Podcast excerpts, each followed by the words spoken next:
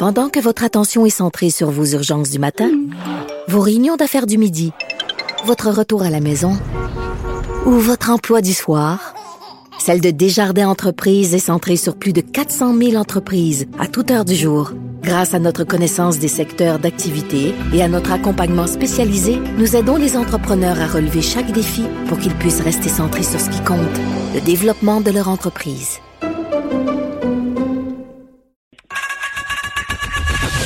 Geneviève Peterson. Une animatrice pas comme les autres. Cube Radio. Nicole Gibault est là. Salut Nicole. Bonjour Geneviève. Bon, euh, on commence euh, avec une nouvelle euh, quand même qui est très très triste. Un autre féminicide au Québec, une femme de 36 ans qui aurait été tuée par son conjoint par arme blanche. ça s'est passé cette nuit dans le secteur Côte-Saint-Luc. C'est à c'est à Montréal. et on est devant un onzième féminicide. On serait parce que bon, évidemment tout ça est encore au conditionnel et on ne connaît pas beaucoup de détails sur ce qui s'est passé. Mais ça demeure évidemment toujours une triste nouvelle d'apprendre qu'il y a une femme qui est décédée dans des conditions violentes. Oui, ben c'est toujours le cas. C'est pour ça qu'on active mm. énormément de programmes. On débloque énormément d'argent. Mm. On essaie de mobiliser le plus de personnes possible, resserrer les filets de sécurité, mais malheureusement, euh, ça va, ça va, ça va ben, arriver probablement. Euh, et on espère d'être capable d'essayer de détecter ici euh, ou d'essayer de voir dans l'enquête mm. qu'est-ce qui aurait pu ou pas être fait. Je sais pas s'il y avait des enfants. J'ose espérer. Oui, il y avait deux enfants, dont un bébé qui se trouvait dans le logement au moment des faits. Alors, on, on serait rendu à 27. Si c'est le cas, là, avec un grand S, là, on serait rendu à 27 orphelins de mère, au moins. Là. Ben oui, c'est terrible. Puis cette semaine, on annonçait quand même l'injection d'une importante somme pour des unités de ben logement, pour des maisons d'hébergement, euh, de, de comment on appelle ça, les maisons d'hébergement pour pour les femmes qui sont le plus à risque d'être assassinées là, pour la violence post-séparation, parce que c'est souvent là que ça se produit. Euh, le contrôle, etc. Donc, je pense qu'on va s'en reparler. Oui, les maisons d'hébergement de deuxième instance là, qui sont plus que nécessaires euh, en ce moment. OK, on se parle d'un juge qui se voit reprocher plusieurs propos ben déplacés. Puis là, Nicole, je vais être curieuse de t'entendre là-dessus. On parle d'un juge de la Cour supérieure du Québec euh, qui fait face à la discipline de ses collègues magistrats. Là, vraiment, conseil de discipline. Il aurait fait des blagues douteuses euh, en cours euh, lors des dernières années, aurait tenu aussi des propos hors contexte. Et moi, je, je regardais un peu tout ça. Il y a eu un commentaire concernant bon le festival Juste pour rire, un contrat. Il aurait dit votre client n'est pas accusé d'agression sexuelle encore, une espèce de mauvaise blague que j'ai trouvé assez déplacée moi-même. Mais pour le reste des choses qui lui sont reprochées, je regardais ça puis je me disais mais c'est pas c'est pas si pire. Ben, j'avais de la misère à comprendre. Non, ben je suis d'accord. J'ai lu quand j'ai lu l'article, euh, mais je suis allée voir les 12 pages d'enquête. C'est ça. Ben, c'est pour ça là. Un peu, là. Je suis un petit peu curieuse. Je suis allée voir les 12 pages de l'enquête, tu sais à quoi. Ça ne veut pas dire que tout va être retenu. Évidemment, là, je pense qu'il y a une gradation. Il y a certains propos. Moi aussi, j'ai eu la même impression. Ben, écoute, peut-être qu'on l'a. Bon, on verra, là, parce qu'il y a beaucoup de détails euh, qui sont révélés dans cette enquête-là, que j'ai trouvé, là. Alors, c'est pas secret, là, euh, par euh, le Conseil de la magistrature et qui révèlent certains événements. Puis c'est assez perturbant quand on met un peu plus de chair à l'os que juste ces phrases-là. Maintenant, il y a des phrases là-dedans, puis il y a des propos, puis il y a des attitudes qui, à mon avis, je comprends très bien. Parce qu'il faut jamais oublier qu'il y a des plaintes. Ensuite, euh, on délègue euh, des, des, des, enquêtes. On fait une enquête et on va suggérer ou non là euh, certains certains modes de discipline et ou bon au pire destitution. Mais c'est vraiment fait avec rigueur parce qu'on n'a pas le choix. Pourquoi je dis ça? C'est parce que comme tu dis, c'est pas tous les propos dans un contexte X qui sont euh, qui sont nécessairement euh, odieux ou réprimandés. J'avais l'impression qu'il était hors sujet, puis parfois il parlait pour rien. Euh, ça, ça se peut. Mais par contre, il y en a d'autres là. Tu sais, de dire là, que, que peut-être qu'ils devraient penser à faire adopter leur leur, leur enfant ou que si, si que, que, ce père-là on devrait le jeter au rat affamé. Ça se tient pas des propos de même. Puis même ce que tu dis là, le, les propos au niveau de de, l'agression. Rire, là, euh, je veux dire, c'est-tu plate comme joke? Puis je, vais te dire honnêtement, quand j'ai commencé à pratiquer le droit, j'avais des collègues euh, qui c'est pas c'est pas des collègues juges, j'avais des collègues qui étaient plus habitués, on va se le dire franchement, là, autre temps, autre époque. Oui, ben c'est ça que je pensais en lisant le texte. Je me disais, on dirait quelqu'un qui a pas eu les mémos. Bon, mais il y en a, il y a pas eu les mémos, mais il y a surtout pas. Euh, là, je veux pas le taxer lui personnellement, mais il y a des gens qui manquent de contact avec la réalité et l'évolution. C'est vrai qu'on est, on n'a pas, on va pas beaucoup dans le monde là, puis etc. Comme juge, on n'a pas des activités hyper sociales, là, mais quand même là.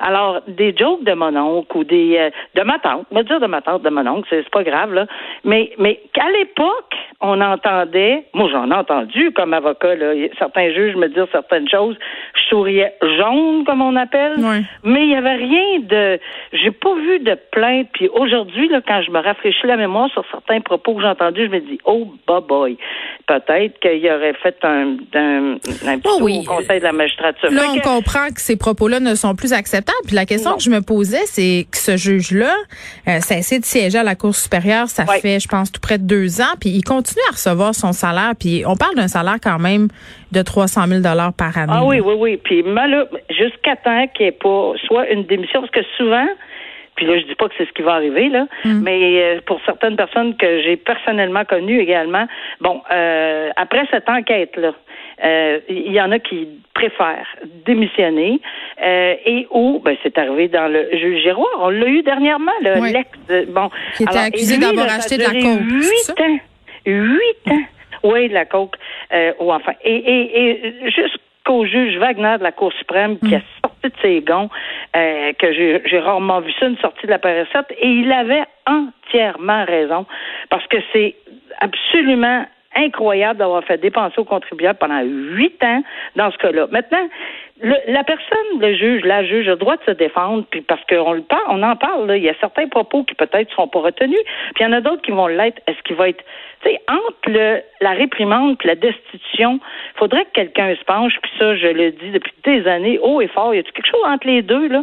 On peut-tu avoir une obligation de cours de formation, d'être à l'affût, à la pointe, va, va, va, va, dans un milieu, va écouter le monde, va écouter le, tu sais, quelque chose du genre, là. Mais non, c'est réprimande ou destitution, souvent qu'on entend. Entre les deux, il n'y a rien. Fait que le filet n'est pas très, très ouvert. Là, Donc, dans les circonstances, on verra ce qui va arriver avec lui.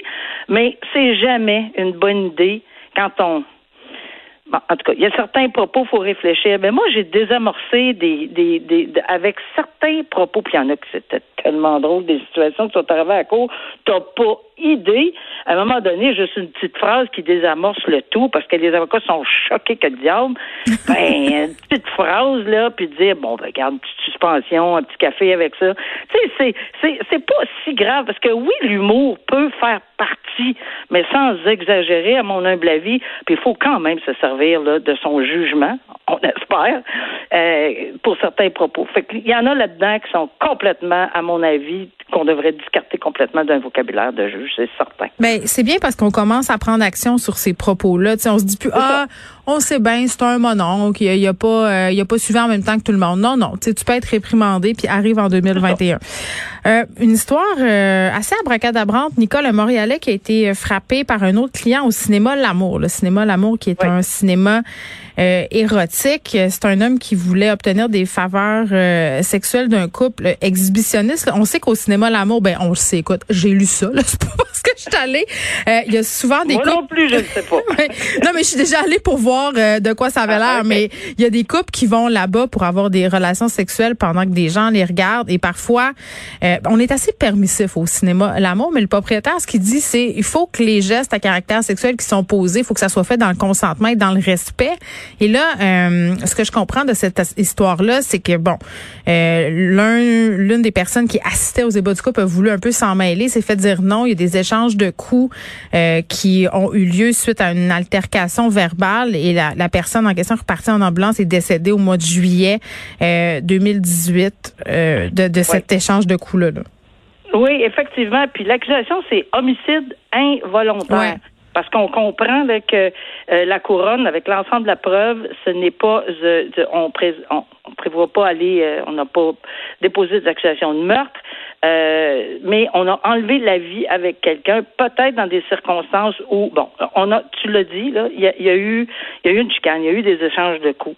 Maintenant, un échange de coups volontaire entre deux personnes, oui, c'est permis, sauf que personne, c'est prévu dans le code criminel, Mhm. on ne peut pas accepter de blessures euh, corporelles sévères ou encore même pas la mort. Tu sais, un combat là, euh, on peut pas accepter la mort non plus. Tu sais, c'est, pas dans un combat. On peut volontairement s'échanger des des coups, mais euh, on ne peut pas accepter, parce que c'est une question d'acceptation, de soit se faire blesser, mutiler ou de ou d'en perdre la vie. Ici, peut-être qu'on va, je dis bien peut-être avec un grand P, là, euh, suggérer qu'il y avait peut-être l'application de, de, de légitime défense, peut-être un a porté un coup, mais ce que j'ai trouvé assez euh, inusité là-dedans, c'est que il y avait certaines personnes, il y avait un attroupement. Alors, toi, toi, toi, toi, toi, cette personne-là, il pouvait, pouvait regarder, mais pas lui. On ne sait pas pourquoi. On n'a pas de détails, là, mais lui, en tout cas, il faisait pas partie de, de du groupe qui pouvait regarder. Et puis, il était un peu ivre, selon ce que je peut-être euh, ou peut-être pas. euh, est-ce que c'est le cas? Est-ce que ça va diminuer euh, euh, le tout? Ben, écoute, euh, on Ben, verra, attends, mais c'est assez dire? inusité. Je- oui, mais ce qui est inusité aussi, c'est que cette personne-là, l'accusé, donc, est retourné sur place quelques jours après l'altercation. Il voulait, Ouais. je pense qu'il avait entendu dire que ça allait pas très bien pour la personne qui était partie euh, à l'hôpital. Euh, C'est sûr il que a- quand tu- c'est- ben c'est ça, mais il a compris que la personne était dans un état euh, critique, mais il est pas allé voir les policiers. Là, il a été arrêté des mois plus tard parce qu'il avait un mandat d'arrêt. Donc ça, euh, ça paraît Ben, un peu mal, oui, quatre mois plus tard. C'est sûr que ce- c'est ce qu'on appelle souvent la conscience coupable, mais elle peut être expliquée. Ça veut dire quoi, ça? énorme- la conscience coupable, c'est qu'on se sent responsable, puis on, on, on veut pas, on veut pas en parler, on veut pas en parler à la police. Par contre, il y a le, le- le- la, la partie opposée qui est une anxiété épouvantable, qui, qui peut- j'ai tellement peur, j'ai tellement peur, je sais tellement pas quoi dire. Euh, c'est pour ça que je peux aller le dire. Alors ça aussi là, tu sais, il faut un équilibre entre les deux. Puis la conscience coupable qu'on entend des fois dans des salles de cours mène pas à un verdict de culpabilité automatique. OK. Même faire la preuve hors de tout doute raisonnable de tous les éléments de l'infraction, incluant ce qui va se présenter en défense, qu'on ne sait pas ce qui va se présenter à date. Là. Bon, le service de police de Saguenay qui s'attaque aux conducteurs euh, qui se pensent dans un film et j'ai j'ai envie de dire que c'est pas seulement l'apanage du Saguenay, là, on en voit souvent. Puis malheureusement, ce sont souvent des jeunes hommes là. Euh, bon, il y a quelques jeunes femmes aussi qui ont des comportements vraiment irresponsables sur la route qui veulent faire comme dans Rapide et dangereux. Puis vraiment ce film-là semble avoir eu une influence sur une certaine partie euh, des jeunes conducteurs donc la, euh, le service de police de Saguenay qui s'attaque à ce phénomène-là qui veut sévir, qui présente un plan d'action parce que paraîtrait-il que depuis le début de la pandémie, les comportements dangereux sur la route sont plus nombreux qu'avant? Oui, puis c'est, c'est, vrai, ben, je doute même pas là, que c'est, c'est rendu presque un fléau dans ce coin-là. Oui, les, avec- les autos modifiées se réunissent à des endroits, font des etc., courses. Exactement, des courses de rue, etc. Ben, c'est la sécurité, non seulement des personnes qui sont totalement irresponsables dans des conditions comme ça, mais mais aussi de la, de la population. De la, tu sais, ça veut pas dire qu'il y aura pas quelqu'un quelque part qui va pas passer. Là, ils font pas tout ça dans des stationnements privés. Là. Alors, si, au contraire. Alors, je pense qu'on a. Mais ce que j'ai fait quelques recherches depuis Ouais. Puis je, je pense qu'on on, appelait ça du tuning, mais maintenant, euh, on essaie de dire que c'est de la personnalisation là, de, de véhicules. Puis on va tempérer les véhicules, c'est-à-dire on les met moins clash, là, on les met, les met moins en évidence, justement parce qu'on sait qu'on se fait courir après maintenant. Ouais. Parce que Ben, on c'est est sûr- victime entre guillemets de profilage. C'est sûr que si les policiers vont passer une voiture euh, modifiée, Ben, puis on veut pas ça, là. On veut pas que ça soit euh, un, un guet-apens pour ça. Alors, euh, mais, mais c'est sûr que la sécurité publique devrait et doit passer avant tout dans les circonstances. Et ici, ben, je pense que c'est une action euh, qu'on doit saluer parce que c'est sûr que ça peut causer de sérieux et de graves problèmes Hmm. sur les routes. Ouais, ben moi j'ai jamais compris ça les gens qui modifient leur véhicule puis qui essayent d'aller vite là, je, je, je comprends pas c'est quoi ce trip là, j'ai pas ça en moi. Mais Moi non je, plus. Ça- je trouve tellement en plus que c'est une nuisance le bruit dans le voisinage, les motos modifiées qui passent puis la plupart du temps se font pas intercepter par les policiers mais c'est vraiment j'ai l'air d'une madame de Saint-Lambert qui se plaint du bruit là, mais c'est quand même Ben, désagréable. Ça existe partout. Moi, Oui. je demeure en face d'une rivière et il y a des bateaux turbo, là. Ah, c'est qui nous terrible. réveille en plein milieu de la nuit à 3 heures du matin, puis qu'on peut entendre à je sais pas combien de kilomètres. Euh, puis il y a personne qui fait rien. ça fait des années que ça existe, le bruit. On dirait que ces gens-là n'ont aucune conscience sociale. Je comprends pas comment tu peux triper sur un bruit de moteur, Nicole. Mais, mais ça, c'est oh, moi. Non. OK. On reste au Saguenay. L'individu, ah oui? Euh, oui? mais c'est un peu drôle. Euh, Quelqu'un qui est rentré par infraction dans la boulangerie du Royaume, ça, c'est à, à Jonquière. Boulangerie éponyme, là, je dois le dire. Là, ils font euh, la bonne brioche, là, pour la petite histoire. Euh, est rentré euh, pendant la nuit dans la, boulangerie. Donc, il s'est caché, euh, si je comprends bien, là, dans la laveuse d'un appartement à quelques rues là parce qu'il s'est fait pogner. Oui, effectivement. Puis j'ai trouvé ça cocasse. Oui, il était blessé quand même, faut pas rire. Eh oui, non, mais je comprends qu'il était blessé. C'était pas la meilleure idée. C'était pas la meilleure idée. Puis moi, à chaque fois, quand on me l'a raconté, je disais, ah, OK, on l'a retrouvé par son ADN. Non, attends. On l'a retrouvé par... Non, attends.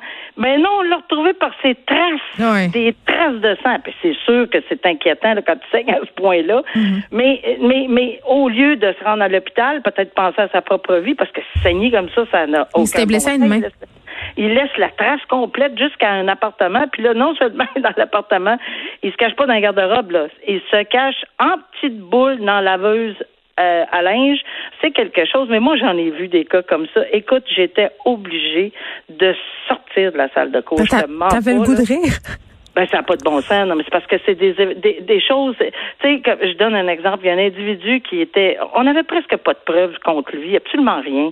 Et, et, le policier, on lui pose la question suivante euh, Est-ce que vous avez d'autres choses à ajouter? Et le policier dit Bah, pas vraiment, à part le fait qu'on a fouillé les lieux autour et on a trouvé un pack-sac avec un radio portatif dedans. Et l'accusé s'est levé dans la salle de cours, qui était dans le box des accusés, a dit Oh merci, c'est à moi. Ma femme m'a assez chicané parce que je l'ai perdu, ça n'a aucun bon sens. Et là, c'est là que je dis qu'il y a matière à ouverture à, à, peut-être un peu de, de, de, de face. Là. J'ai mm-hmm. dit à son avocat, parce que son avocat criait de taire, j'ai dit peut-être que vous avez besoin d'un petit ajournement pour discuter. Et ça, ça lui a valu quatre ans de prison parce que c'est une entrée par effraction. Mais personne n'était capable de le relier, puis il avait fait un vol, euh, plusieurs vols dans l'édifice. Alors, tu sais, il y a des situations là où, où, où, vraiment les gens... Puis un autre pas Arsène Lupin, là, tu sais, on s'entend. Mais, Geneviève, les, laisser des traces de pas dans la neige, aller et retour. Il n'y avait rien qu'un endroit. Et la police les a suivis, aller-retour, et ils plaident oh, non coupable. Je veux pas être méchante, mais c'est ça. Des, des fois, c'est pas les pogos les plus dégelés, euh, comme dirait l'autre. OK! On s'arrête ici, Nicole. À demain. Merci, à demain. Bye.